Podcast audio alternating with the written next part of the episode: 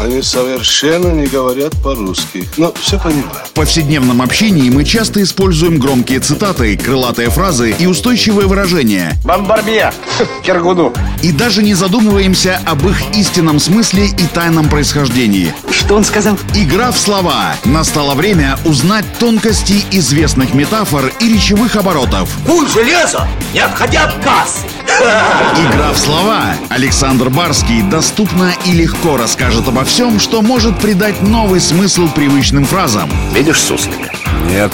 И я не вижу, а он есть. Игра в слова.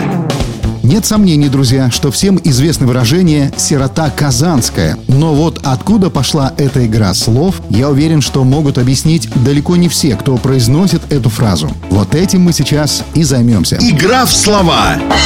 Сирота казанская – так говорят о человеке, который прикидывается несчастным, обиженным и беспомощным, чтобы кого-нибудь разжалобить и вызвать к себе сочувствие. Но почему сирота именно казанская? Оказывается, этот фразеологизм возник после завоевания Казани Иваном Грозным. Покоренные татарские князья, мерзы, оказавшись с этого момента невольно подданными русского царя и желая сохранить свое положение, отправлялись в Москву на службу. Там они, чтобы получить больше наград и жалований, прибеднялись и старались выпросить у царя всяческие поблажки, жалуясь на свое сиротство и горькую участь. Отсюда и пошло выражение «сирота казанская». Игра в слова.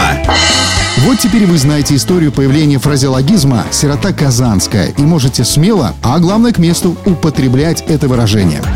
Игра в слова! Александр Барский доступно и легко расскажет обо всем, что может придать новый смысл привычным фразам. Равицапа — это то, без чего пепелац может только так летать. Игра в слова.